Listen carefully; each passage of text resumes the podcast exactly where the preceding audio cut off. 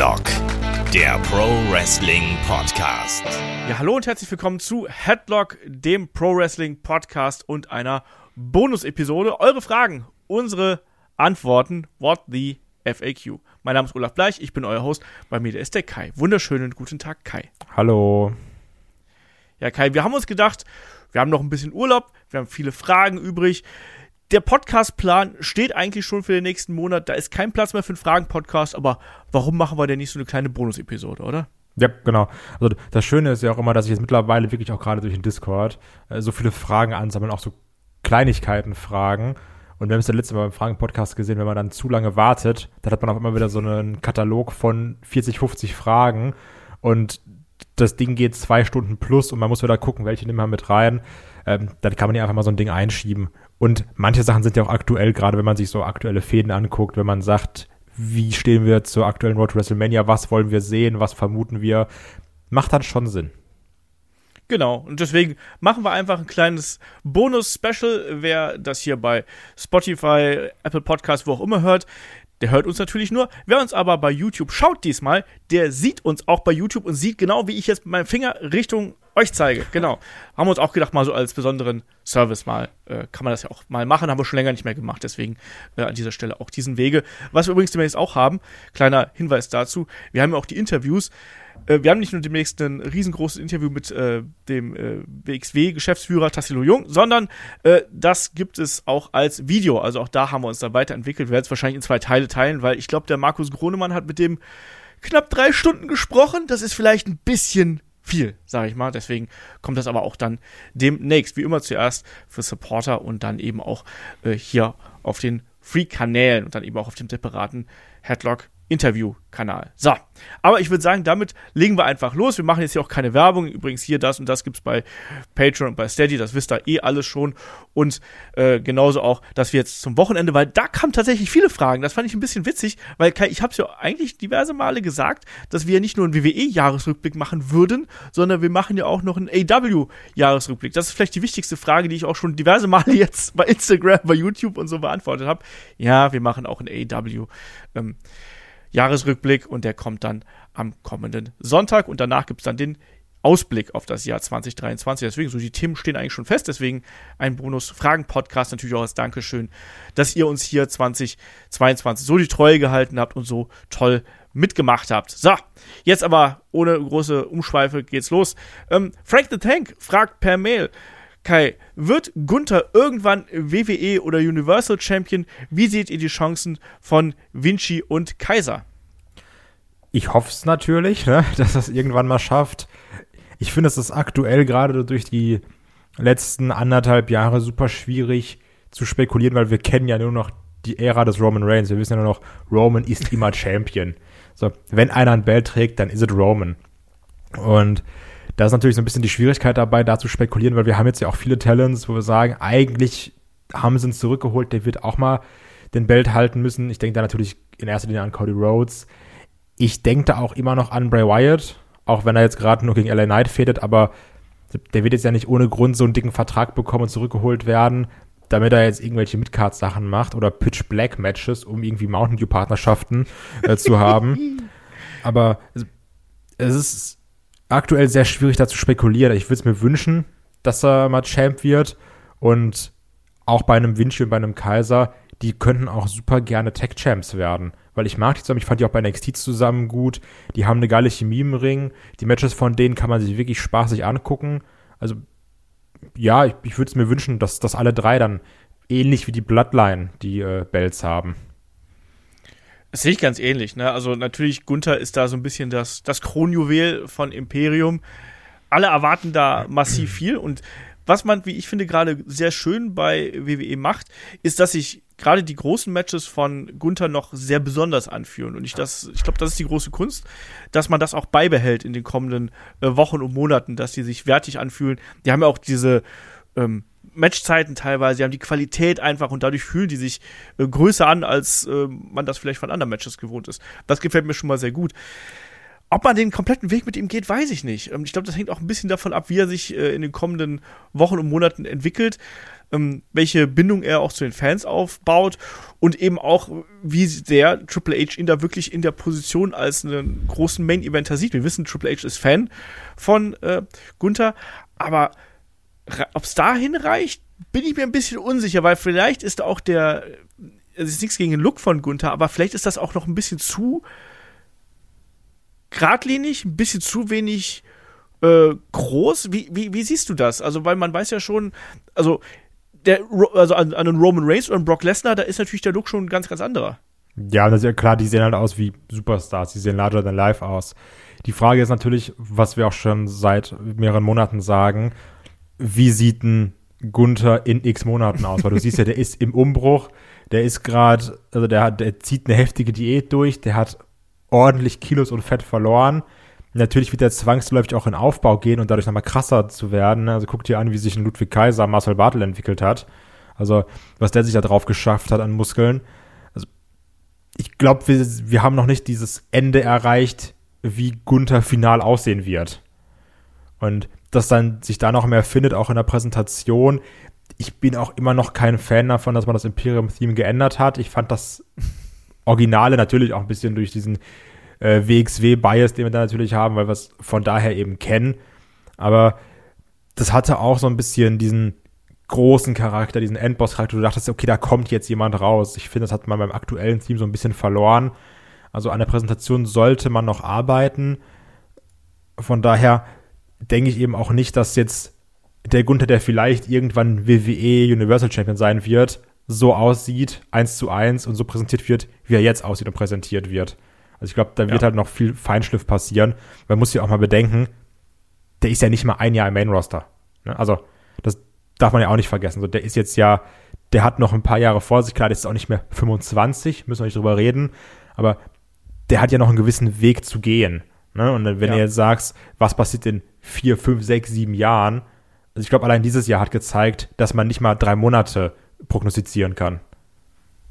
Ja, äh, das ist ein guter Punkt natürlich, dass er natürlich noch gar nicht so weit, äh, ja, so lange dabei ist quasi bei, äh, bei SmackDown und dafür ja schon ein extrem gutes Standing hat. Ne? Das mhm. muss man mhm. auch hier ganz klar sagen. Auch von dem Regimewechsel natürlich profitiert hat. Nein, ja. aber grundsätzlich da natürlich äh, the sky's the limit. Ne? Also man sieht, der arbeitet an sich, man sieht, WWE setzt auf den.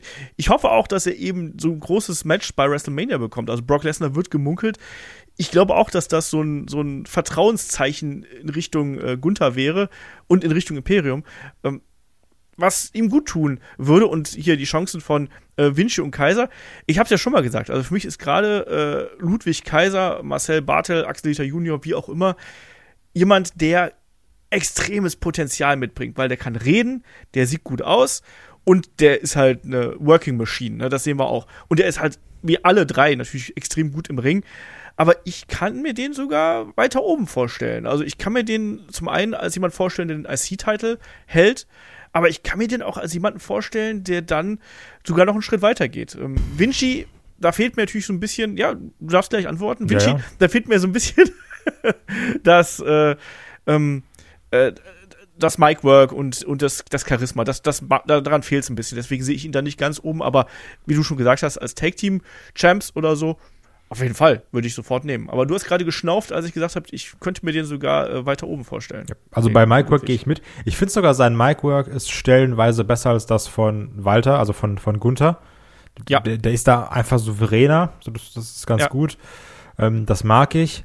Als IC-Champ, ja, als WWE Universal Champ, ich persönlich, ne, Marken, aber sehe ich weniger, weil er trotzdem nicht diesen Look hat, der raussticht.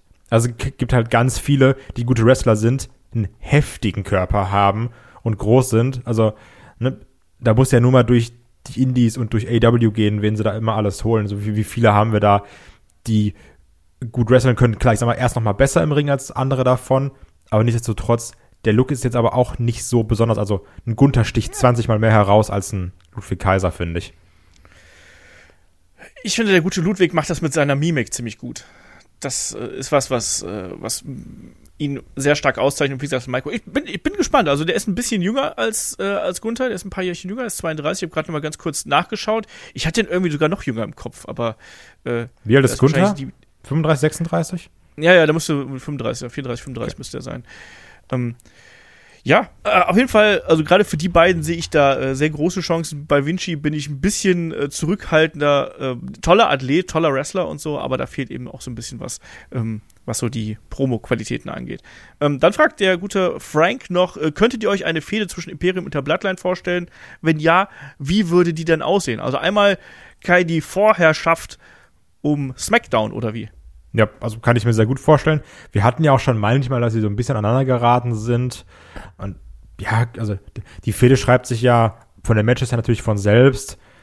Das große Match dann äh, Gunther gegen Roman, dann Kaiser und Vinci gegen die Usos, verschiedene jo. Sachen, dann noch mit da rein. Also ist halt ähnlich wie die anderen Fäden von Leuten gegen die Bloodline, ne? Also ja, habe ich Bock drauf.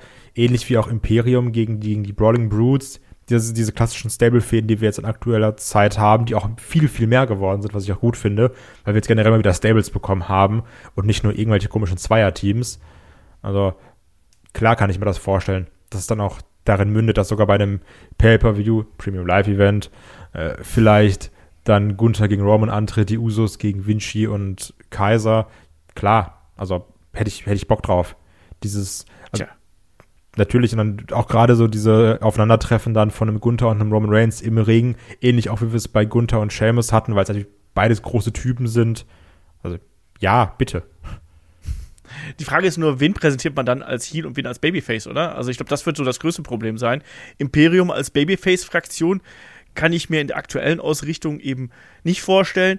Die Bloodline sind ja so ein bisschen dazwischen, aber sind ja eigentlich schon so klare Heels eigentlich, also mal von Sami Zayn abgesehen. Aber ich glaube, das wird dann das größere Problem werden. Ich will eigentlich Imperium nicht als Babyfaces äh, bei WWE aktuell haben. Man muss aber auch sagen, die Brutes waren ja auch nicht wirklich so Babyface, bis man dann gemerkt hat, die Leute haben richtig Bock auf Seamus bekommen. Also, weil er sich da vermoppen lässt. Also, ne? Vielleicht lässt man es dann organisch wachsen und guckt, was passiert. Oder lässt die Matches, wie man es auch bei Gunther relativ gut machen könnte, über die Härte transportieren und nicht ganz klar sagen, das sind die Lieben, das sind die Bösen. Also da gibt es ja verschiedene Möglichkeiten, anstatt nur dieses 80er-Booking zu betreiben. Hallo, willst du sagen, ich bin alt? Yes. Okay. Ähm, dann wird hier noch gefragt, äh, gegen wen möchtet ihr John Cena bei WrestleMania sehen? Also erstmal glaubst du, du siehst John Cena bei WrestleMania nochmal in einem Match und gegen wen würdest du gerne sehen? Ich möchte John Cena bei WrestleMania sehen, weil ich jetzt schon häufiger bei der WWE war, aber ich habe noch nicht ein einziges Mal John Cena live wrestling gesehen. Und wenn ich dann bei Mania wäre, das wäre schon, wär schon eine ganz feine Sache, meiner Meinung nach. es wird ja aktuell so ein bisschen gemunkelt, dass er gegen Logan Paul antritt. Problem dabei ist, muss ich ganz klar sagen, wir haben es ja auch bei SmackDown gesehen, John Cena ist jetzt ja nicht mehr der John Cena, der vor zehn Jahren war. Ja, wir, wir wissen es und wir hören es auch ganz klar, er callt immer noch Matches. Auch das nicht wirklich leise. So, das kann er natürlich noch, aber Logan Paul ist jetzt ja auch nicht der erfahrenste Wrestler und dann ein Part-Timer gegen einen nicht erfahrenen Wrestler, gegen, ja, gegen einen nicht erfahrenen Entertainer, der trotzdem gut wrestelt, in den Ring zu stellen. Ich weiß nicht, ob das die richtige Paarung ist. Das ist da so ein bisschen mein Problem. Also ich glaube, es wäre natürlich ein super großes Match, weil zwei riesige Namen, die auch Augen mitbringen.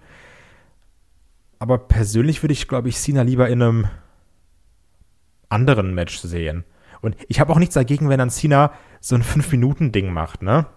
Also wieder so ein, von mir aus haut dann Elias um, also ne, irgendwie sowas. Ich, ich muss da jetzt kein John Cena Wrestling-Match 15 Minuten lang sehen. Weil. Einfach Bray Wyatt umbügeln. Ja, das vielleicht nicht, aber halt jemand, mit dem man gut interagieren kann, halt wie damals, als er nochmal als Doctor of Thugonomics rauskam, die Sache mit Elias, das war ja witzig. Dann hast du da dein AA und da kannst du es auch da ähnlich machen. Weißt du, stellt so ein Elias in den Ring, er macht sein Konzert, Leute haben Bock, sagen, geil, Cena kommt raus, die labern ein bisschen, es geht kurz hin und her, Five Moves of Doom, alle sind happy, fertig. Weil, ich gebe da jetzt mal eine Frage zurück an dich, musst du John Cena Wrestling-Match jetzt zwingend sehen? Nee. Es wird ja auch immer wieder gefragt, ob John Cena nochmal einen Title Run bekommen sollte und wird. Und da bin ich eigentlich auch gegen. Ähm also ich bin ja nur dafür, damit Ric Flair nicht mit Rekordhalter ist.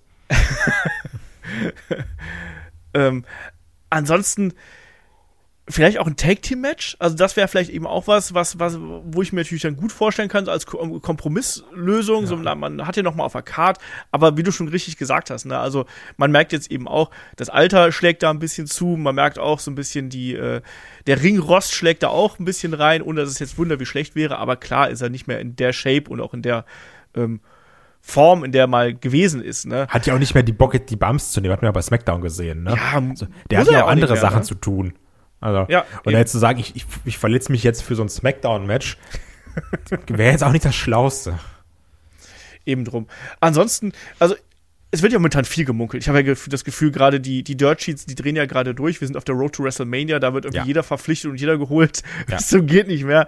Ähm, Logan Paul ist natürlich, wäre natürlich ein krasser Entertainment-Boost. Ne? Du hast äh, John Cena, der Hollywood-mäßig inzwischen da wirklich angekommen ist. Du hast einen Logan Paul, der einfach super präsent in allen Medien quasi äh, gerade ist und der eben auch noch Bock hat zu wresteln. Das wäre schon so vom Entertainment-Faktor her großes Match und würde da auch super gut, ähm, wie ich finde, auf die Card passen. Ähm, Austin Theory war lange Zeit gemunkelt, finde ich, würde Austin Theory gut tun. ne? Ja, Also, absolut, äh, klar. unter der Voraussetzung, dass äh, John Cena dann noch mal Bock hat, wirklich so 10, 12, 15 Minuten zu gehen und dann gewinnt äh, äh, Theory am Ende vielleicht mit Schokerei, aber vielleicht auch äh, clean. Das würde äh, Theory auf jeden Fall helfen. Ansonsten tue ich mich da ein bisschen schwer mit. Ich habe auch überlegt, so, ja, Gunther wäre natürlich auch irgendwie nett, aber der, den will ich lieber gegen Brock Lesnar sehen, Ja. weil ich mir das als spannenderes Match äh, vorstelle. Ähm, und dann hört es auch langsam auf. Ich finde die Idee mit Elias, ja, finde ich halt nett. Aber mehr dann eben auch nicht so als, als Filler. Äh, und bei, wie, wie sieht es da bei dir aus? Also, hättest du noch jemanden auf der Liste, der dir jetzt da spontan einfallen würde, wenn du so durchs Roster guckst? Oder machst du halt einfach John Cena gegen Solo Sikoa und dann bekommt Solo Sikoa seinen Push? Nee, also ich, ich bleibe wirklich, also jetzt nicht festnageln auf diesen Namen, ich bleibe bei meiner Elias-Idee, dass ich sage, Okay. ich brauche da jetzt kein großes Match, also stecken irgendwo in den Ring, wo du sagst, der Mann, der kann verlieren, das tut ihm auch nicht weh, ähnlich wie es auch damals bei diesem John Cena, Nikki Bella, Miss Maurice Ding war, das war ja auch kein Match-Match, ne? Und jetzt auch nichts, was Einfach ich mir nochmal angucke. jetzt. Ja, bitte. Und danach nochmal verloben und dann wieder Ja. auch nicht heiraten. Nee, aber dann sowas in der Art, weil ich brauche kein John Cena Wrestling Match. Ich will da meinen Feel John Cena Moment haben, der soll rauskommen, Theme, alle sagen, ah geil, guck mal, da ist er wieder. Wir haben Bock, wird bisschen witzig, Five Moves of Doom, AA, ne, schlechter STF vielleicht noch wie immer und dann ist gut. Also ich habe da, ne? Ich habe da jetzt Ja. keine Erwartung an ein großes Wrestling Match. Trotzdem kann ich mir vorstellen, dass es wirk- wirklich auf John Cena gegen Logan Paul hinausläuft. Wie gesagt, wäre namenstechnisch natürlich ein, ein riesengroßes Ding, was man da äh, bringen könnte. Ähm, machen wir weiter. Der Ultimate Warrior fragt per Discord, ähm, wäre das nicht geil gewesen, wenn Brock Lesnar den 2020 Royal Rumble gewonnen hätte? So hätte er sich einen Gegner aussuchen können. Damit hätte man schön spielen können. Nimmt er einen Undercarder oder doch einen Brocken, haha. Ähm, oder Wrestler bewerben sich für das Match. Also wir wissen, der Royal Rumble 2020, das war das Ding, wo Brock Lesnar als Champion selbst reingegangen ist und wo er dann von Drew McIntyre eliminiert worden ist und das quasi dann auch das WrestleMania-Match äh, der beiden aufgebaut hat. Ja, Kai, wie hättest du es gefunden, wenn er das Ding gewonnen hätte hier, from äh, start to finish sozusagen? relativ kacke, weil der Rumble hatte viele spaßige Momente. Man darf nicht vergessen, das Aufeinandertreffen von Keith Lee und Brock Lesnar. Das war ganz cool, was man da hatte. Da kam ja auch ein MVP zurück und gefühlt ist er schon seit 20 Jahren wieder da. Es ist ganz komisch, wie diese zwei Corona-Jahre oder jetzt bald drei Corona-Jahre da, da reinschießen. Aber man darf nicht vergessen, der Rumble, die ersten zehn Teilnehmer, die ersten elf, zwölf Dinger, hat der einfach so rausgeschmissen, ne? Also, das, ja, das war so für den Moment ganz okay, aber auf einmal taucht dann John Morrison auf und war auch, yo, tschüss raus, Kofi, yo, tschüss, ne? Also es gab zwar diese leichte Aufbäume immer mal wieder, aber das war auch schon mau. Und jetzt das Ding komplett so durchziehen müssen. Da hätte ich wenig bis keinen Bock drauf gehabt, das darf man nicht vergessen. Und auch hier, ähm, dieser Drew McIntyre-Moment, wo der Brock Lesnar rausgehauen hat, der war fucking groß.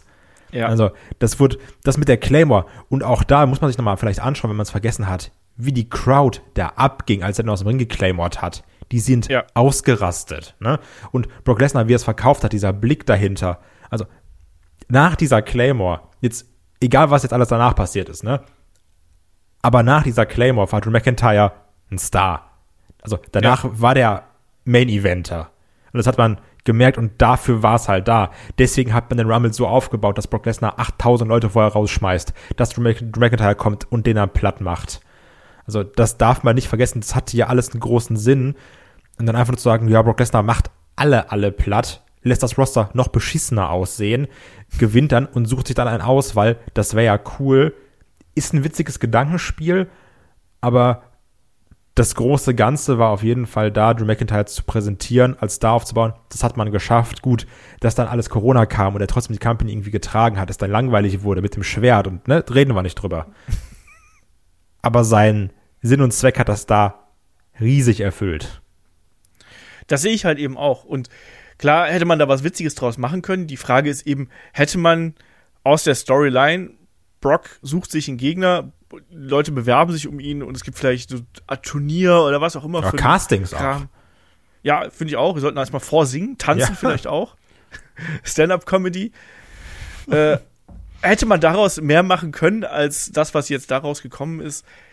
Ich bezweifle es stark, weil, wie du schon richtig gesagt hast, äh, Drew McIntyre ist als Star aus dem Ding rausgekommen und wir alle. Äh, dieser ganze Weg, äh, der, der, der Rumble war erstmal sehr gut. Und der ganze Weg des Rumbles bis zu diesem Zeitpunkt, der war ja auch einzig und allein dazu da, dass du eben diesen Augenblick kreierst. Du hast ja wirklich irgendwann, ich weiß noch, du hast doch vorher so, oh nee, der, der gewinnt das jetzt nicht wirklich. Oder ich sehe schon kommen, jetzt, der kommt noch rein, der kommt noch rein, der schmeißt alle raus und der gewinnt dann wirklich. Und dadurch war dieser Moment ja so groß. Und deswegen ja. bin ich da komplett bei dir und muss das auch nicht nochmal dasselbe sagen wie du. Ähm, Wäre das eine witzige Idee gewesen, so ja, würde es, äh, hätte das denselben Effekt gebracht, Nee, weil wir hätten wahrscheinlich da gesagt, hätten gesagt, äh, wer soll denn jetzt noch gegen Brock Lesnar anstinken, wenn der hier schon den Rumble von 1 bis sonst was gewinnt und das ist alles albern. Deswegen, ähm, klar, kann man mit ein bisschen jonglieren, aber ich glaube, witziger wäre es nicht gewesen. Ähm, der Oliver nimmt auch Rückbezug auf unseren Brock Lesnar Podcast, den wir ja an äh, Heiligabend veröffentlicht haben. Nee, stimmt gar nicht, am ersten, am ersten Weihnachtsfeiertag war es. Ähm, und fragt, Haltet ihr es für einen Fehler, dass TNA damals Brock Lesnar nicht verpflichtet hat und hätte Lesnar ein Gamechanger für TNA sein können? Das hat ja Kurt Angle letztens in seinem Podcast ähm, erzählt, äh, dass Brock Lesnar 2007, als er äh, bei WWE raus war, ihn ja kontaktiert hat und gesagt hat, hör mal, ähm, wie ist denn das? Wie viel kriegst du? Und dann hat Kurt Angle gesagt, ja, das und das kriege ich. Und dann hat Brock Lesnar gesagt, ja, geil. Wenn du das bei TNA rausschlagen kannst, dann, ja, komme ich auch. Und dann haben die gesagt, nee, machen wir nicht. Und dann ist Brock Lesnar eben nicht gekommen. Kai, wie siehst du das? Hätte, hätte Brock Lesnar TNA da helfen können? Ja, ja, es ist Brock Lesnar. Also er ist natürlich nicht der Brock Lesnar, der jetzt ist, der dann auch noch UFC-Champ wurde und jetzt nochmal viel, viel größer ist. Das darf man ja auch nicht vergessen. Der war natürlich früher dieses riesige Talent, jüngster zu dem Zeitpunkt, meine ich, World Champion, ja. ne? Also mit richtig viel Potenzial, geiler Typ, ne, auch dann Rock besiegt, meine ich auch. Also der ja. hat ja schon viel erreicht und klar, natürlich hätte er dann Gamechanger für TNA sein können. Nur ich glaube, man, also er war da ja noch nicht dieser Wrestler, der vorangeht, wo du sagst, das ist der, den stellen wir so nach vorne und der trägt das alleine, sondern der war ja da noch relativ jung. Das darf man halt, glaube ich, nicht vergessen. Also Game Changer ja, aber es ist nicht so, dass man jetzt sagt, da kommt jetzt der gestandene Mann Brock Lesnar hin, der dann irgendwann 2016 oder wann war es, glaube ich genau, oder 14 zur WWE zurückkam. Der ja da auch noch nicht der Brock Lesnar war mit, mit dem Appeal, der jetzt auch geworden ist. Das darf man ja auch nicht vergessen. Der ist ja im Laufe der Jahre immer noch eine größere Attraction geworden, jetzt egal wie gut oder schlecht wir das finden. Also Game Changer ja, aber ich glaube nicht so, wie man es heutzutage denkt, wenn ich ehrlich bin. Ähm, also man hat ja, also was eben interessant gewesen ist natürlich, war dann, als er dann zu UFC gegangen ist, dass er ja einfach viele Wrestling-Fans mit zur UFC gebracht hat und dann quasi dadurch auch so hohe ähm, Pay-Per-View-Beizahlen mit erzielt hat, wenn er dann die Shows geheadlined hat. Ähm, das war quasi ein, ein Effekt, den es auf jeden Fall gegeben hat. Wrestling-Fans kannten den und er hat die mit rübergebracht. Ähm, 2-7 ähm, wäre er natürlich dann ohne diesen UFC-Hype quasi zu TNA gekommen, hätte das, glaube ich, schon einen ordentlichen Knall gegeben. Also das, das denke ich halt eben schon. Und natürlich hättest du dann auch krasse Matches an den Start bringen können aus der. Zeit. Ne? Also nicht nur gegen Angle, äh, dann quasi noch mal ähm, das Rematch zeigen, sondern auch noch ganz viele andere Paarungen eben gegen die jungen Stars, die, äh, die TNA dann auch gehabt hat. Deswegen, Äh, ich glaube, es hätte der Company schon durchaus einen, einen Boost geben können, äh, aber wir wissen auch, dass ein Brock Lesnar hier und da auch ein sehr schwieriger Charakter ist, der auch immer seinen eigenen Weg haben wollte und der damals ausgebrannt gewesen ist, dürfen wir auch nicht vergessen. Ne? Der war damals, der hatte Probleme mit Schmerzmitteln, der hat Probleme mit Verletzungen gehabt ähm, und ist dann wiederum die andere Frage, ne? ob er da Backstage sich so gut eingefügt hätte, äh, ob er da dann eben auch in so einer kleineren Company das akzeptiert hätte, dass es eben eine kleinere Company ist, ähm, ist eben der Punkt. Aber hätte das auf jeden Fall viel Aufmerksamkeit gehabt, auf jeden Fall. Auf jeden Fall. Und ich glaube, es hätte auch TNA sehr, sehr viel ähm, geholfen. Und es war auf jeden Fall in meinen Augen auf jeden Fall eine äh, verpasste Gelegenheit, äh, die TNA hier gehabt hat. Ähm, dann fragt der Oliver noch, ähm, ich finde, in der William Regal-Sache ist man gegenüber AEW zu nett und gutmütig. Also AEW ist äh, äh, ja, zu, äh, gegenüber der AEW ist man zu nett und gutmütig. Wenn jemand von WWE weggeht, gibt es eine 30-Tage-No-Compete-Klausel und Regal darf jetzt das gesamte Jahr 2023 nicht bei WWE im TV antreten. Finde ich übertrieben. Was sagt ihr dazu? Kai, was sagen wir dazu? Also, dass er nicht antreten darf, finde ich schon mal gut. Ich glaube, du meinst auftreten. Äh, weil antreten ja, muss jetzt Will Regal äh, nicht zwingend. Dass er dann nochmal die alte Robe auspackt und nochmal einen, einen umzimmert mit, mit den Breast Knuckles. Ja, ist ein Vertrag, ne? Wenn es so geeinigt ist, wenn man es unterschrieben hat, wenn man sagt, ja, wir machen das so, dann muss man sich daran halten. Fertig. Ja, und äh, letztlich ist ja AEW ähm, William Regal entgegengekommen. Ne? William Regal wollte gehen. Es gab auch eine Option, den Vertrag noch zu verlängern. Ja. Sprich, man hätte hier auch sagen können, nee, du bleibst hier, ne? Äh, ob du willst oder aber, nicht. Ja, genau, ob du willst oder nicht. Du bleibst hier. Wir haben den, das, das, das steht hier auch drin, ne? Wir können sagen, wir verlängern noch. Und es ist ja ein Entgegenkommen von AEW gewesen, zu sagen, du willst zu deinem Sohn, du willst dahin wieder zurück. Ähm, klar, dann geh, gehen wir diesen Schritt. Ähm, es ist unternehmerisch, ist es eine, wahrscheinlich eher ein, ein, ein, ein schwacher Move, sage ich mal, weil du dir natürlich auch ein Talent entgehen lässt. Das kann dir auch weiterbringen, äh, dich auch weiterbringen, kann dir weiterhelfen, dein, dein Talent aufzubauen. Äh, Problem ist ja ganz kurz dazu. Problem ja. ist ja auch, ähm, nicht ähnlich wie beim Fußball oder sowas gut, dann hältst du Regal, sagst, du willst eigentlich weg, wir lassen dich aber hier.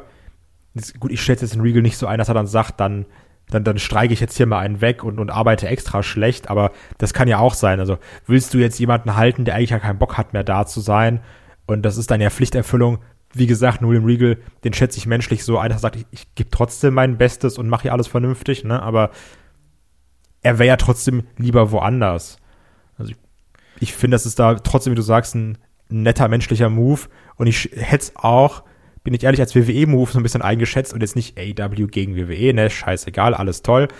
Ähm, dass dann WWE sagen würde, du bleibst hier, sitzt einfach ein Jahr lang zu Hause, ist uns doch Laterne. Ja.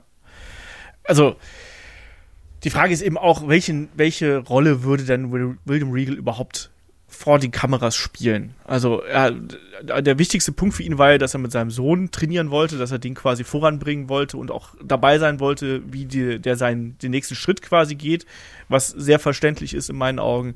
Ähm, wir wissen auch um die Beziehung von äh, William Regal und Triple H, ne, enge Freunde und solche Geschichten. Und wir wissen auch, dass William Regal jetzt backstage eine hochrangige ähm, Position einnehmen wird ja, also ich, ich bin auch da an dem Punkt, dass ich dann eher sage, ja, Reisende soll man dann nicht aufhalten. Ne? Und dann hat man eben diesen, also man ist ihm entgegengekommen und zugleich musste man dann aber eben auch gucken, dass man die eigene, das eigene Unternehmen ein bisschen schützt, ne? damit es eben nicht diesen, diesen Knall gibt. Den es vielleicht gegeben hätte. Ich weiß es ehrlich gesagt nicht, ob es jetzt einen riesen Knall gegeben hätte, wenn jetzt William Regal im März oder im April plötzlich bei WWE im TV aufgetaucht wäre. Also ohne, also ich liebe William Regal, toller Wrestler, ne, noch aus WCW-Zeiten und so weiter und so fort, aber man darf jetzt auch den Wert eines William Regal vor den Kameras nicht überbewerten. Das ist oder? es also halt, das ne? ist auch noch so ein Punkt. Das haben wir auch gesagt. Also Backstage ist ein William Regal super wichtig, der bringt ganz viel Wissen mit. Ja. Aber das ist jetzt keiner, bei aller Liebe, der Mainstream Augen auf das Produkt zieht.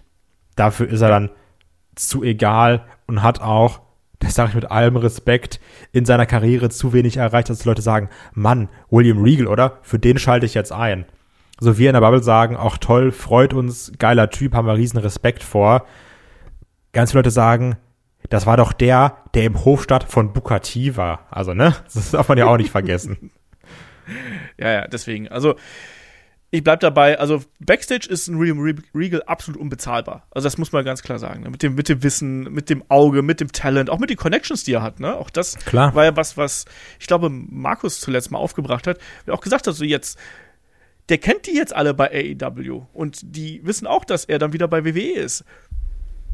Mal gucken, ob das nicht eventuell auch nochmal ein Pro also Anführungsstrichen Problem für AW werden könnte, dass man jetzt quasi jemanden in so einer hohen Position bei WWE hat, mit dem man vielleicht schon mal gearbeitet hat. Finde ich auch da als Gedankenspiel ganz spannend.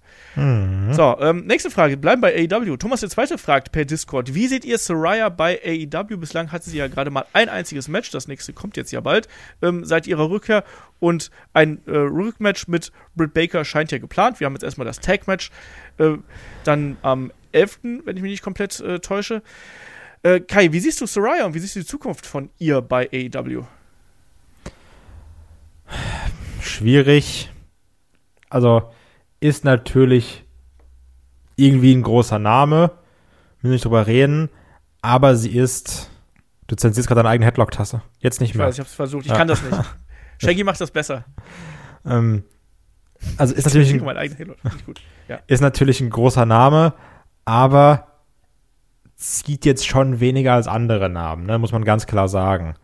Also Leute mögen die, aber die ist egaler als viele andere Namen. Ist eine Bereicherung für die Women's Division vom Standing her ja.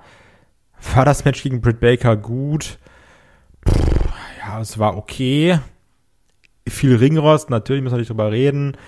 Auch ein bisschen Sorgen wegen dem Nacken. Ich finde das alles sehr schwierig. Ich, ich habe auch jetzt wenig Interesse an weiteren Saraya-Matches nach dem ersten Match. Also, die hat er jetzt auch so ein bisschen fast von ihrem Appeal verloren im Laufe der Jahre, meiner Meinung nach. Kann sein, dass Leute anders sehen. Ich bin da eher so ein bisschen negativ eingestellt.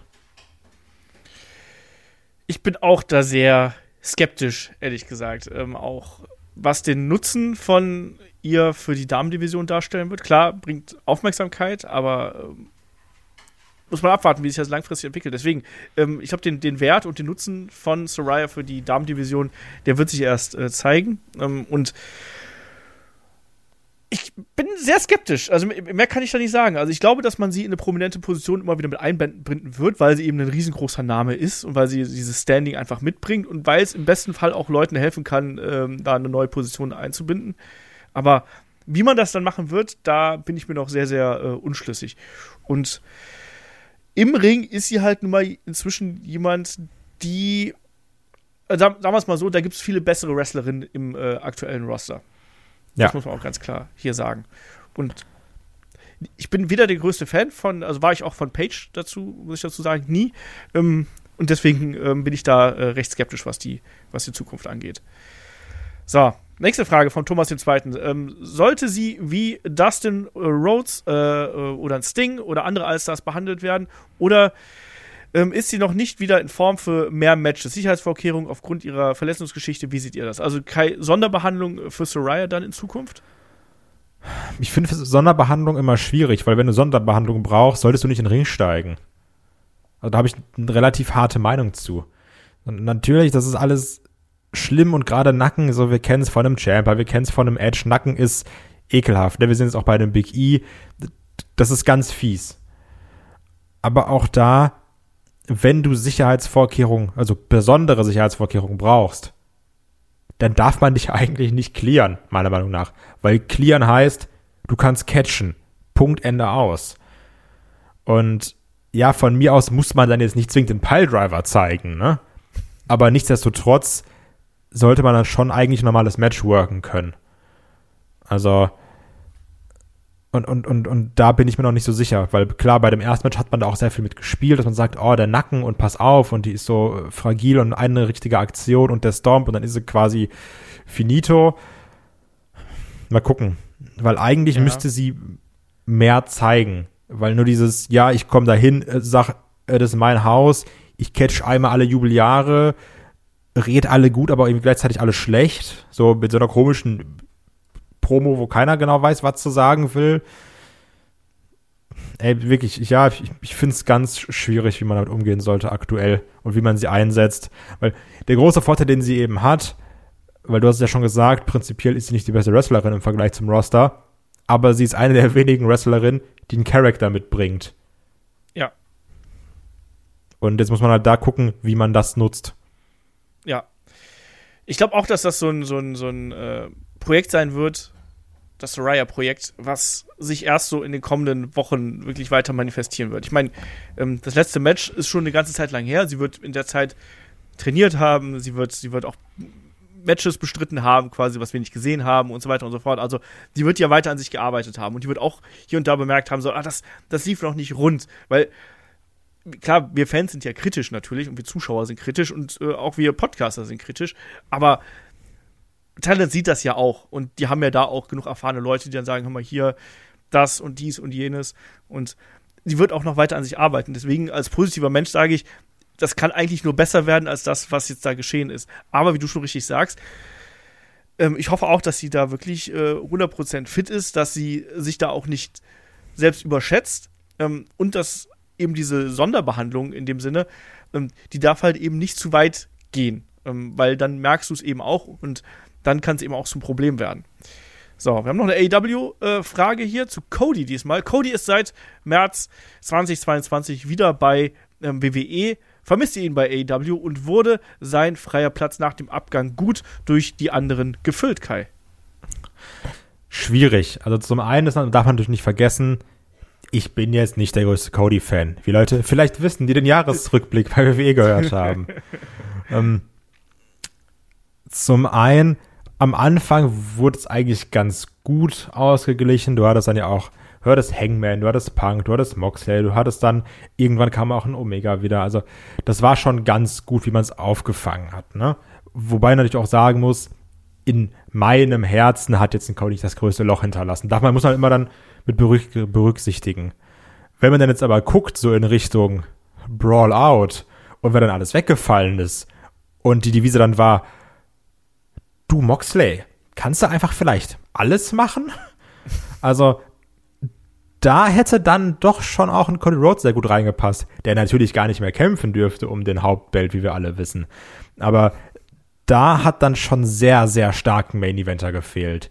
Und ich finde auch jetzt generell, auch mit diesem Wegfallen von CM Punk, der ja trotzdem auch ein Star ist, egal ob man den mag oder nicht, ähm, so ein Star-Main-Eventer wie Cody Rhodes würde ich sagen, fehlt jetzt schon, gerade nach diesen ganzen Vorkommnissen, die man hatte. Ja, ein MJF ist da, aber ein MJF hat auch gerade nicht so den Fädengegner. Ja gut, fädet gegen Brian, der wird jetzt gegen Brian Danielson fäden. Weiß ja noch nicht, wie ich das finden soll. Ich habe das Gefühl, dass ich die ganze Fehde schon vorschreiben könnte in meinem Kopf. Mit allen Promos und allen Beleidigungen, die da kommen. also, am Anfang des Jahres hätte ich gesagt, nee, fehlt nicht jetzt zweite Jahreshälfte würde ich sagen, fehlt schon. Wie siehst du das? Die zweite Jahreshälfte, wir haben gerade jetzt angefangen. Nee, also ich meine zweite Jahreshälfte 2022, ne? ja, also grundsätzlich ist es ohnehin so, dass man natürlich jetzt bei AW gemerkt hat, auf der einen Seite, warum man so, so ein äh, breit aufgestelltes Roster braucht, ne? aufgrund der ganzen Entwicklungen, die sich dann da ergeben haben. Und zugleich hat man da eben aber auch die Probleme dieses breit aufgestellten Rosters gesehen, nämlich dass du trotz alledem eigentlich nicht genug große Stars gehabt hast. Und du hast halt eben ganz, ganz viele Midcard-Stars, aber du hast eine relativ kleine Anzahl an Leuten, die wirklich im Main Event stehen können. Und Cody war halt immer jemand, den du im Main Event pushen konntest innerhalb von kürzester Zeit. Ne? Das war gar kein Problem. Du hast gesagt, hier denkst du irgendeine Story aus, Cody weint ein bisschen und alle sagen, geil. Alles. Fotos, ich habe ja heute nochmal Fotos vom Karat angeschaut, wo er dabei war. Da hat er auch fast, da hat er auch ein bisschen die, die Tränchen rausgedrückt. Man könnte ähm, sagen, es sei mit Kalkül, aber hey. man weiß es nicht. Äh, nein, aber ich finde schon, dass man, äh, man hat natürlich sehr oft aus der Not eine Tugend gemacht im Verlauf äh, des vergangenen Jahres. Das muss man gar nicht äh, sagen, aber ähm, man hat auch schon gemerkt, dass hier und da natürlich ähm, die Talente gefehlt haben, weil eben sehr oft auch einfach dieser finale Push gefehlt hat. Es gab immer wieder bei verschiedenen ähm, eigenen Stars den Ansatz Richtung Main Event hat dann nicht funktioniert. Man hat teilweise die Pushes abgebrochen. Man hatte viel Verletzungspech natürlich auch. Und dadurch mussten Fäden beendet oder kurzzeitig ausgesetzt werden. Aber ich glaube schon, dass Cody eine äh, durchaus große Lücke hinterlassen hat, die man auch aufgrund seiner Vergangenheit, aufgrund äh, der ganzen Geschichte, die er mitbringt, die konnte man nicht so äh, einfach füllen. Und ja, um die Frage zu beantworten, Jan Crowley hat gefehlt in bestimmten Situationen. Nicht durchgängig, aber der hat auch gefehlt auf jeden Fall. Und ich bin auch ehrlich, so wirklich die, den, äh, da jemanden als Ersatz hat man nicht gefunden. Also Nee. ich, ich finde, Cody hat immer dieses Große mitgebracht, dieses Big-Time-Feeling. Und da bin ich ehrlich, ich finde das Programm gerade von MJF stinke langweilig und ich finde, das hat man nicht gut umgesetzt. Ähm, diesen, diesen, diesen Hype, den MJF mitgebracht hat, der ist bei mir jetzt vorbei. Er ist jetzt halt der, der, der Heel, der oben auf der Tribüne sitzt mit den heißen Schicks. Ja, geil. Holt mich emotional noch nicht ab und ich bin da wirklich äh, enttäuscht von aktuell. So. Äh, willst du noch was zu MJF sagen? Nee, fand ich knallharte Worte von Olaf Bleich, die er sonst nie wählt. Weil er sonst immer sehr diplomatisch ist. Finde ich krass, dass du einfach MJF persönlich beleidigt hast, aber okay. Das, was? Ja, genau. Ähm, der Real Sebastian fragt noch, ähm, geht es seit dem Regimewechsel in der WWE etwas lockerer zu, was Charakterbrüche angeht? Allein Sami Zayn hat unzählige Character Breaks bei der Bloodline ausgelöst. Also Kai, äh, ist jetzt da alles hier Spaßgesellschaft oder was? Ja.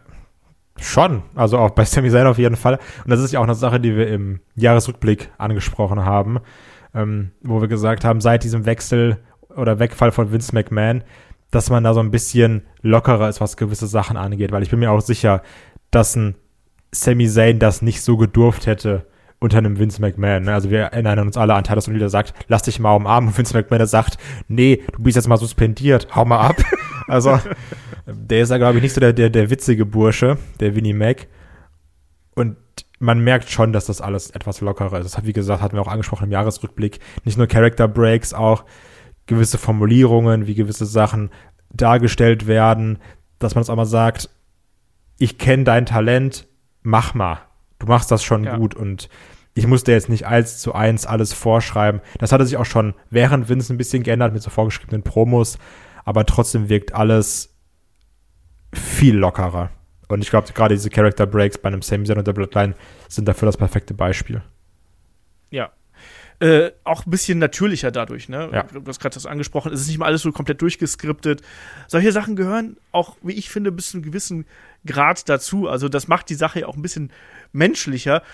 Und sind wir ehrlich, wir als Fans, wenn das jetzt nicht wirklich in einem hochgradig dramatischen Moment passiert, keine Ahnung, Ric Flair gegen Shawn Michaels, äh, I'm sorry, I love you, und dann fängt Shawn Michaels an zu lachen oder so, weil er das cheesy findet.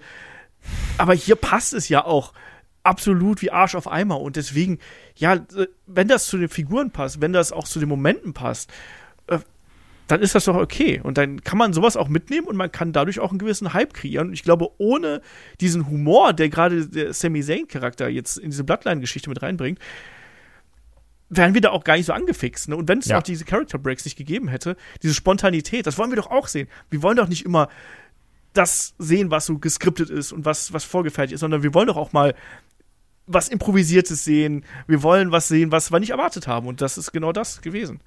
Ähm, vielleicht auch dazu passend hat der Gerald von Silden hier, das ist weiter unten bei uns auf der Liste, ähm, hat er gefragt, ja, wie seht ihr denn ähm, Botches im Wrestling? Also, das hat er an, an die Allgemeinheit auf dem Discord gefragt, aber äh, Botches gelten ja als etwas, das man vermeiden will, aber ich finde, sowas äh, macht einen Kampf realistisch. Jeder mit Kampfsporterfahrung äh, wird wahrscheinlich bestätigen, dass man durchaus mal einen Kick beim Kick ausrutschen kann. Deshalb finde ich Botches gar nicht so schlimm.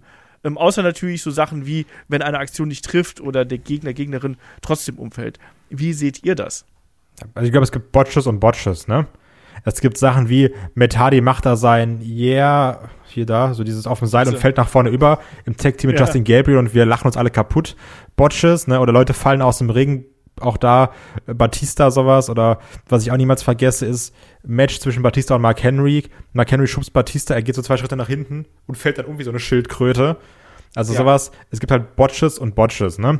Jetzt zum Beispiel bei meinem All-Time-Favorite Lieblingsmatch, was wir schon mehrfach besprochen haben in diesem Podcast, äh, John Cena gegen CM Punk bei Money in the Bank. Das ist auch kein sauberes Match. Da wird hinten, äh, dann wird sich durchgerollt, man landet aber nicht auf den Füßen, sondern auf die Knie und fällt so ein bisschen hin dabei. Ja, das finde ich gut. Das macht auch Kämpfe realistischer. Das hatten wir auch schon häufiger bei Pay-Per-View-Matches, bei Match of the Weeks, dass wir sowas gesagt haben, dass das passen kann. Wenn Jericho versucht, seinen Judas-Effekt zu zeigen beim Swing und er so ein Torpedo Moskau in den Bauch von Cesaro springt oder von Castagnoli, ja, das sieht dann doof aus. Und das dann ja. Bot, wo ich sage, ja, ist witzig, und aber diese anderen Sachen, wie zum Beispiel, da läuft was nicht ganz so rund, das sehe ich nicht als Botch an. Also, ne, und da ist auch der Grad sehr, sehr dünn. Zum Beispiel, das bei dem Cena-Punk-Match äh, finde ich das passend, das ist gut. Das trägt dazu bei, dass der Kampf realistischer wirkt. Dass Punk zweimal die Buckshot Lariat verkackt gegen Hangman Adam Page. Das ein Botch, das finde ich wieder witzig, weil ich sag, ach Mann, das ist schon doof. Also von daher, zur Hälfte stimme ich zu, zur Hälfte auch nicht, weil es gibt eben solche Botches und solche Botches. Kann man nicht eindeutig beantworten. Ja. Genau, das sehe ich mich auch so. Also da gibt es keine, also gibt es keine Generalantwort, ne, weil es immer auf die Situation ankommt. Es kommt immer auf den Moment an, wo diese Fehler passieren. Dass Fehler passieren in Matches ist ganz natürlich, weil auch Wrestler und Wrestlerinnen sind halt eben nur Menschen. Die können nicht alles perfekt machen und das kann auch nicht immer funktionieren. Manchmal, wie du schon richtig gesagt hast, es gibt auch gerade diese Unsauberkeiten. Ähm, wenn die dann auch vielleicht noch mit eingebunden werden, ne, dann kann das auch noch mal ein Match in eine ganz andere Richtung bringen und kann eine ganz andere Emotionalität erzeugen. Aber man darf halt eben auch nicht vergessen, ähm, Fehler können auch gefährlich natürlich sein. Ne? Das ist auch was, was, äh, was natürlich problematisch äh, im Verlauf des Matches werden kann. Und Fehler äh, können auch Momente einfach kaputt machen. Ähm, keine Ahnung, ich habe gerade hab gerade Shawn Michaels äh, Ric Flair angesprochen. Stell dir vor Shawn Michaels vor, der ausgerutscht wäre beim Superkick. Ja, oder so, dann wäre der mit am Arsch gewesen. Und dann, ja. dann den kriegst du auch nicht mehr wieder. Natürlich. Oder also, oder auch so, Entschuldige, du darfst gleich. Ja, ja. Ich, ich erinnere mich noch an so diverse Last Man Standing oder Hardcore-Matches mit Handschellen, ne? Ja, ach Gott. Marty Skirl, ich werde es nie vergessen, wie Marty Skirl versucht hat, aus seiner plüschigen Jacke damals eine äh, Handschellen rauszuholen. Und diese Handschellen haben sich in den Plüsch dieser Jacke verheddert und er hat acht Minuten gebraucht, bis er diese Jacke, äh, bis er die Handschellen da rausgeholt hat und dann haben die noch nicht mal gehalten. Solche Sachen sind nicht zuträglich und solche Sachen machen ja. auch ein Match nicht besser. Genau. So, jetzt also, jetzt aktuellstes Beispiel war ja auch, ähm, da hat der Moment nicht kaputt gemacht, wir waren alle kurz verwirrt, in dem Jericho gegen äh, Action Andretti heißt er, glaube ich, Match. Ähm, wo es dann diesen DDT gab, der eigentlich das große Finish sein sollte, der aber wirklich aussah wie Arsch und da musste noch schnell so ein Shooting Star Press aus dem Lauf gesprungen werden, wo wir uns auch gedacht haben, ach, das war jetzt das Finale, weil es halt auch komisch gepasst hat. Natürlich war der Upset immer noch da, man war so, ey, der hat gerade gegen Jericho gewonnen, aber das war ja auch eine Art von Botch, ne? Also da gibt es tausend verschiedene Sachen. Kann man drauf eingehen, kann man damit arbeiten? Also, ne, und ich glaube, jeder, der Botchamania oder der ein Botchamania-Video geguckt hat, weiß, es gibt auch Botches, mit denen kann man nicht arbeiten. So, das sieht dann ja. doof und affig aus und da kann man dann leider auch nichts mehr machen. Ja. Warum muss ich gerade an den Stunner von Stone Cold Steve Austin gegen Vince McMahon bei WrestleMania denken? Oder den Stunner gegen Linda McMahon. ähm, der auch. Ähm, der Chris89 fragt per Discord: Denkt ihr, Austin Theory hätte unter der kreativen Kontrolle von Vince McMahon seinen Money in the Bank Koffer erfolgreich um den World Title eingecashed, Kai? Das ist eine sehr gute Frage. Und ich sag dir ganz ehrlich, da bin ich mir zu 100% sicher, die wissen das selber nicht. Weil man hat, da verwette ich meinen Arsch drauf gedacht, gib Theory den Koffer, das ist ein krasser Moment. Ende des Gedankens. Weil das ist ja. die gleiche Sache, die wir damals bei Otis hatten. Gib dem Dicken den Koffer, das ist witzig. Ja, und was macht er dann? Juckt mich nicht. Gucke ich in zwei Monaten, was passiert. Also, und genau das hier war die gleiche Sache. Weil du hattest mit Roman diesen Riesenchamp, der halt nicht von einem, bei allem Respekt, von einem Austin Theory entthront werden kann, weil er dazu viel zu egal ist. Und man hat sich nur gedacht, gib ihm den Koffer, das ist krass, das ist eine Art Push. Und dann gucken wir irgendwann mal weiter. Sich genauso. Ich glaube auch nicht, dass man da einen Plan gehabt hat. Man hat sich halt eben erhofft von diesen Auftritten überall und wirklich überall, ja. in jeder Show quasi, wo er sagt, hier, vielleicht cache ich hier ein, vielleicht gehe ich mal zu NXT und cache da ein ich glaube, davon hat man sich versprochen, dass man sowohl äh, Theory stärkt als auch ähm, den Koffer stärkt. Aber ich glaube nicht, dass man jetzt schon einen Plan gehabt hat, wann man das machen wird, sondern ich glaube, das hat man spontan äh, gemacht, sei es jetzt zu einem besonderen Termin, sei es zu einer besonderen Gelegenheit, wo es einfach ähm, gepasst hätte. Aber ich glaube, jetzt auf die Frage einzugehen, hätte die kreative Kontrolle von Vince McMahon dafür gesorgt, dass er den Titel erfolgreich eincasht? Ich sage jetzt einfach mal, ja, auf eine gewisse Art und Weise, glaube ich, hätte man hier den, äh, den Titel wechseln lassen, weil Vince McMahon viel in Austin Theory gesehen hat und gedacht hat, der ist jetzt hier der, der junge, hippe Selfie-Guy und der, der, der macht das irgendwann. Ich sag, dass das komplett launabhängig ist. Man hätte auch sein können, dass dann Vince McMahon nach sechs Monaten gesagt hätte, ja, weiß ich nicht, ich bin jetzt nicht Trilliardär geworden durch dich. Kein Bock mehr, du verlierst jetzt gegen Jinder Mahal acht Matches. Also. Vielleicht auch das. Äh, dann fragt der Chris noch, wären unter Vince manche NXTler früher ins Main-Roster geholt worden, um das damals doch recht dünne Roster aufzufüllen? Denke da vor allem an Braun Breaker, Toxic Attraction oder auch Grayson Waller. Ja, Kai, mehr NXTler? Kann ich mir vorstellen, weil wir hatten jetzt ja gerade so in den letzten Jahren sehr häufig diesen Fall, dass NXTler hochgezogen wurden, wo wir gesagt haben, der hat ja nicht mal bei NXT was erreicht.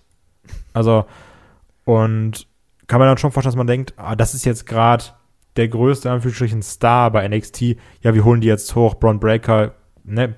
Braun Breaker ist auch ein Vince McMahon-Guy, so vom Look her, ne? Ja. ja. Muskulös, bisschen dumm, passt. Toxic Attraction kann ich mir auch vorstellen. Passt natürlich. ja. Ach nee, kommt, ich mache jetzt auch den Witz, mache ich jetzt auch nicht. Und Grayson Waller passt aber auch. Also ja, hätte ich mir schon vorstellen können, dass man die hochholt, um sie dann komplett vor der Wand fahren zu lassen, weil man eine halbe Idee für die hat, die für zwei Wochen gereicht hätte. Ja, ich meine, wir hatten ja schon Leute bei, äh, bei den Shows gesehen. Also Von Wagner zum Beispiel hatten wir doch auch schon da mal zwischendurch und dann war er wieder weg auf einmal. Also Erinner, erinnere dich mal an das Call-Up von äh, Gargano und Champa, was wir kurze Zeit hatten. das hatten wir auch, das stimmt. Ähm, also ich glaube schon, ja, also um ganz klar auf die Frage einzugehen, so ja, ich gehe davon aus, dass da einige dabei gewesen wären. Ich glaube auch, dass ein Von Wagner dabei gewesen wäre. Natürlich all das, was ins Beuteschema von diesem Moment passt. Ne? Also die ganzen großen, muskulösen Dudes, die man da so hat. Auch ein Grayson Waller, auch wenn der jetzt nicht übermäßig muskulös ist, aber ist ein großgewachsener Typ, ähm, guter Körperbau, der kann quatschen, bringt ihn rein. Und ich sag ohnehin, also das ist ja mein, mein, mein aktueller äh, Go-To-Guy bei NXT. Ich sehe da extrem viel auch in dem. Aber ja, ich muss Zeit, auch, zu, also muss ich ganz Zeit klar sagen, nicht, muss man sagen. Ja. ja ähm, also stimme ich dir zu.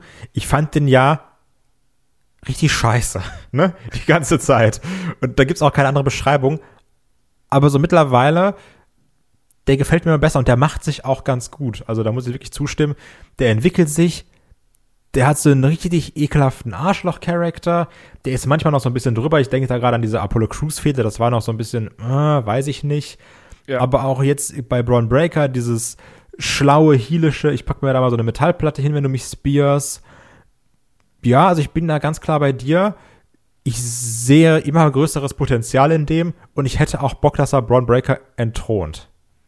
Ja, haben wir, glaube ich, auch in der NXT Review gesagt zu ja. NXT Deadline. Und glaube ich auch im Jahresrückblick, glaube ich auch. Also wir halten da beide sehr große Stücke auf ihn. Ähm, und weniger auf Braun Breaker. Braun Breakers Charakter ist halt einfach super stale, wie man so schön sagt. Ne? Da muss halt irgendwie mal was passieren. Der ist sehr eindimensional und dann immer nur der Typ, der dann snappt, wenn es mal gefährlich wird. Ja. Kann auch mal angeln gehen einfach. So, oh. hier, äh, der Chris fragt noch, äh, Mandy Rose hat hier beachtliche Reichweite auf Social Media. Wie hoch schätzt ihr die Chancen auf einen Überraschungscomeback von ihr beim Royal Rumble ein und wäre sie eine Kandidatin für den Rumble-Sieg? Kai. Also, brauchen tut es nicht mehr, weil hier, äh, wie heißt die Seite nochmal? Fan, Fan, FaceTime? Fantime? Fantime. Irgendwie ja, sowas. Eine Million Dollar, einen Monat. Ja. Auch da großer Weiß an meinen tollen Rant im Jahresrückblick. äh, zum Thema Mandy Rose und Dummheit der Leute im Internet. Große Empfehlung von mir an mich selbst. Auch hier, ich glaube, sie hat's nicht nötig. Was soll sie da jetzt rumbampen wieder für, für einen 150.000 Dollar Vertrag, wenn sie einfach sagen kann, yo, ich ziehe mich mal so halb aus. Ich glaube, die zieht sich ja nicht mal komplett aus aus. Ich habe keine Ahnung. Ähm, und kriegt dafür eine Million. Also, ne? Ich glaube, das ist einfacher verdientes Geld, als jetzt zu sagen, ich muss da jetzt den Rumble gewinnen und keine Ahnung was. Wenn sie es macht, dann sagt sie nur, um es zu machen, ich werde dann auch Champion und nimm es für mich mit, so ein bisschen fürs Ego. Aber eine Notwendigkeit, gerade eine finanzielle, ist da zu 0,0% da. Vor allem muss man ja auch überlegen, also WWE hat sie jetzt erstmal entlassen. Das ja. ist ein paar Wochen gerade mal her Wäre es nicht ziemlich unkonsequent oder inkonsequent, sie jetzt da direkt wieder zurückzuholen? Weil Hire ja and fire. Situation geändert. Ja, nee, aber es hat sich ja nichts an der Situation geändert Nö. im Endeffekt. Ja, und also es wär jetzt auch- sagen, oh krass, die hat jetzt damit so viel Geld verdient, jetzt komm, komm mal wieder hier hin. So, nee, die Reichweite hat sie auch schon vorher gehabt. Eben. Im Endeffekt. Und letztendlich wird sie dann ja sagen, wenn ihr mich jetzt wieder wollt, dann zahlt mal das Doppelte. Also, ne? Ja, mindestens. Ja, da müssen erstmal die, hier, der muss hier so einen Cristiano Ronaldo-Vertrag bekommen, finde ich. Stimmt. Manny Rose jetzt bei El Nassr. genau. ähm, machen wir weiter. Äh, wieso war eurer Meinung nach die Matchqualität der späten WCW häufig so miserabel? Es waren doch immer noch genügend Wrestler mit Erfahrung und Können im Roster. Schlechtes Booking verstehe ich ja, aber die Matches hätten doch halbwegs ansehnlich sein müssen. Deine Frage. Das ist witzig, weil das haben wir uns beim äh, zu Uncensored Stimmt. 2000 genauso gestellt. Stimmt, da war ja was. Ach Gott, auch da große Empfehlung. Unser Patreon-Jahres-Special von On a Pole. Ah, wo wir WCW, wie hieß das Event? Uncensored 2000. Uncensored geguckt haben. Also ich kann nur sagen, als jemand, der sich damit gar nicht befasst, ich weiß es auch nicht. Das war alles schrecklich. Ich weiß nicht, was ich da gesehen habe, aber es war schlecht. kann jetzt auch direkt wieder vergessen. Es hat einem wirklich so im Verlauf des Matches so das Leben ausgesaugt. Und ich glaube, das ist tatsächlich auch was, was die Verhältnisse von WCW damals ganz gut beschreibt. Die Leute hatten halt keinen Bock mehr. Die Leute waren unmotiviert, ähm, haben halt ihren, ihren Paycheck noch abgeholt, äh, die waren aber frustriert über all das, was da passiert ist. Und manchmal ist es ja auch so, dass wenn du der talentierteste Wrestler, der talentierteste, weiß ich, Schreiber, Maler, egal was auch immer du bist, ähm, wenn du halt, wenn die Motivation fehlt, dann wird das Produkt auch nicht gut. Und dann, selbst wenn du alle Fähigkeiten der Welt mitbringst, also ich sag mal so, der geilste Koch der Welt, äh, wenn, wenn der keinen Bock drauf hat, gut zu kochen, dann kocht er halt auch Kacke. Dann schiebt er sich auch mal eine Tiefkühlpizza vom Aldi in den Ofen oder so.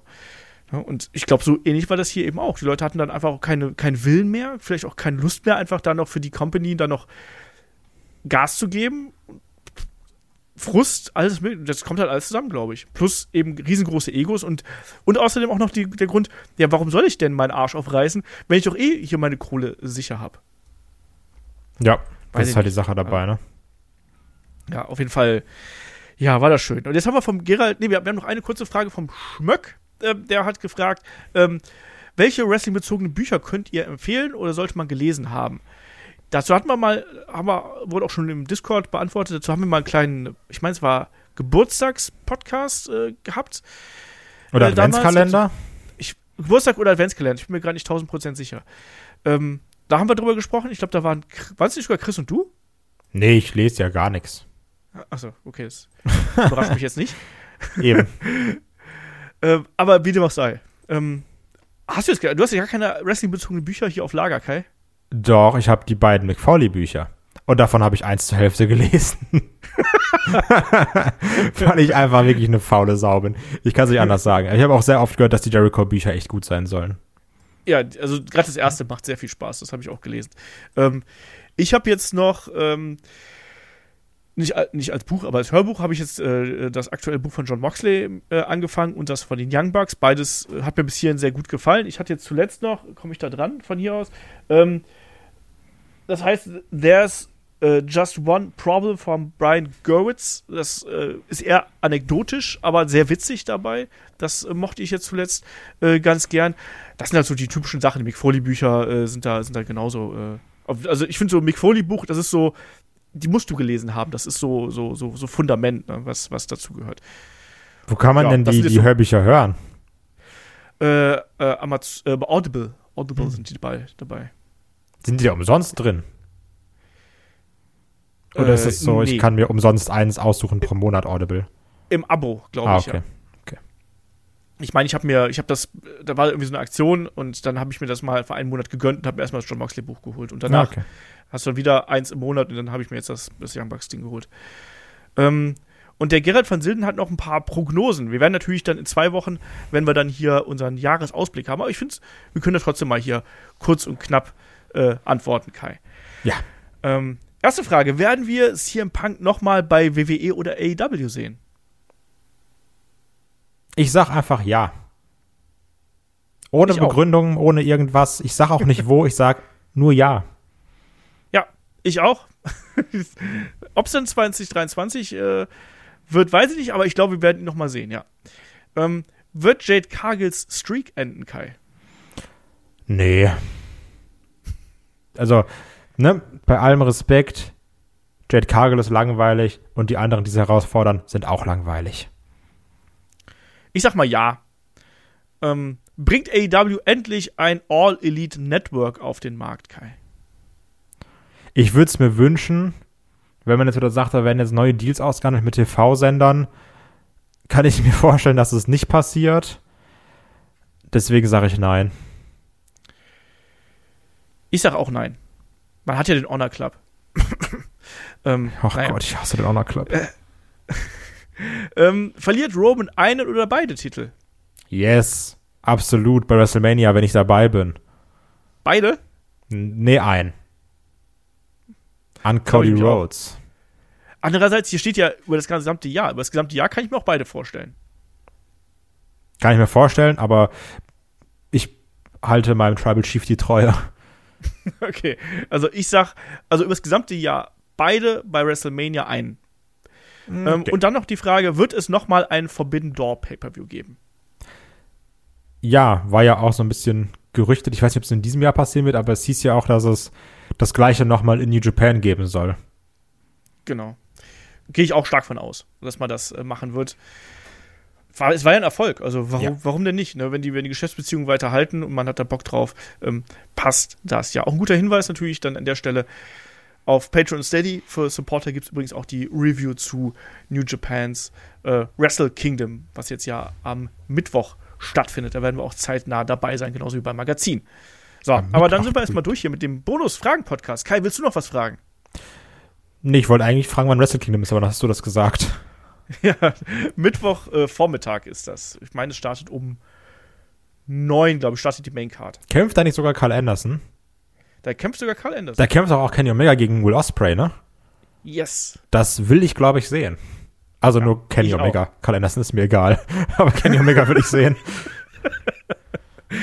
Demnächst Kai mit dem großen äh, Charakter-Karriere-Podcast zu Carl Anderson. Das, das Beste, was er jemals gemacht hat, war bei Being the Lead sein Sourboy-Gimmick. Der Rest ist langweilig. Und ich weiß auch, dass auf dem, auf dem Discord einige äh, Sourboy-Fans sind. Und ich mit dabei. Und das ja. war auch Peak von Carl Anderson. Ach, ich wollte dich doch fragen, Kai, wo ich dich ja hier äh, zur Abwechslung mal sehe und nicht nur höre. Trägst du heute das AJ Styles-Shirt äh, so ein bisschen als, yes. als Hommage, weil der arme Kerl sich den Knöchel gebrochen hat? Ja, als das ist Support aus Deutschland. Okay. Hello, Mr. AJ Styles. We here in, in the Germany. We support you. Genau. Ja. Ein Herz aus, aus Germany. Genau. Für AJ Styles. Ich hoffe, er ist bis Mania genau. wieder fit. Ja, aber er hat ja gesagt, wie lange ausfallen, also von daher. Der hat gesagt, er ist noch nie so lange ausgefallen, aber AJ ist ja ein Mann aus Stahl. Also. Aus Gummi ist er eigentlich. Stimmt, ja, das auch. das ist vielleicht viel ja. besser. Genau, nee, das war wirklich mein, meine Intention. AJ Styles zu ja. supporten. Das ist gut, dass ich das nochmal hier ja. äh, darauf hingewiesen habe. Genau. Aber dann sind wir, glaube ich, auch äh, ganz gut durch. Wir haben, die, wir haben die Stunde haben wir knapp geschafft. Das passt ja auch super gut, so als äh, kleines Goodie zwischendurch. Wie gesagt, als kleines Dankeschön für eure Treue, fürs Zuhören, fürs Zuschauen und fürs dabei sein. Und ja, wenn ihr mehr Headlock haben wollt, dann schaut gerne bei Patreon bei Steady vorbei. Ich habe es gerade angesprochen, Re äh, Review zu ähm, Wrestle Kingdom ist dabei, das Magazin ist dabei, Match of the Week ist dabei und so weiter und so fort. Also, und natürlich das Archiv, was unfassbar riesig groß mittlerweile ist, wo ihr wahrscheinlich eine ganze Lebenszeit braucht, bis ihr das durchgehört habt. Yes. Yes. So. Und damit reicht es dann auch. Und am Wochenende gibt es ja dann auch schon wieder den nächsten Podcast. Da ist ja der AW-Jahresrückblick dran. Und Kai, ich wage mal zu äh, behaupten, da sind wir zu dritt, da ist der David auch noch mit dabei. Also ich rechne auch da wieder mit zwei bis zweieinhalb Stunden. Ja. Falls wir einen Termin zu dritt finden, werden wir alle drei dabei sein.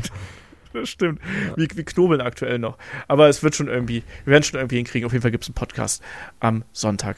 Hier gleiche Stelle, gleiche Welle. Und wenn ihr Bock habt, lasst bei Spotify und iTunes bzw. Apple Podcast gerne gute Bewertung da und bei YouTube einen Daumen. So, jetzt reicht's aber auch. Wir hören uns am Sonntag wieder zum AW Jahresrückblick und dem nächsten Wochenend-Podcast. Macht's gut. Tschüss. Tschüss.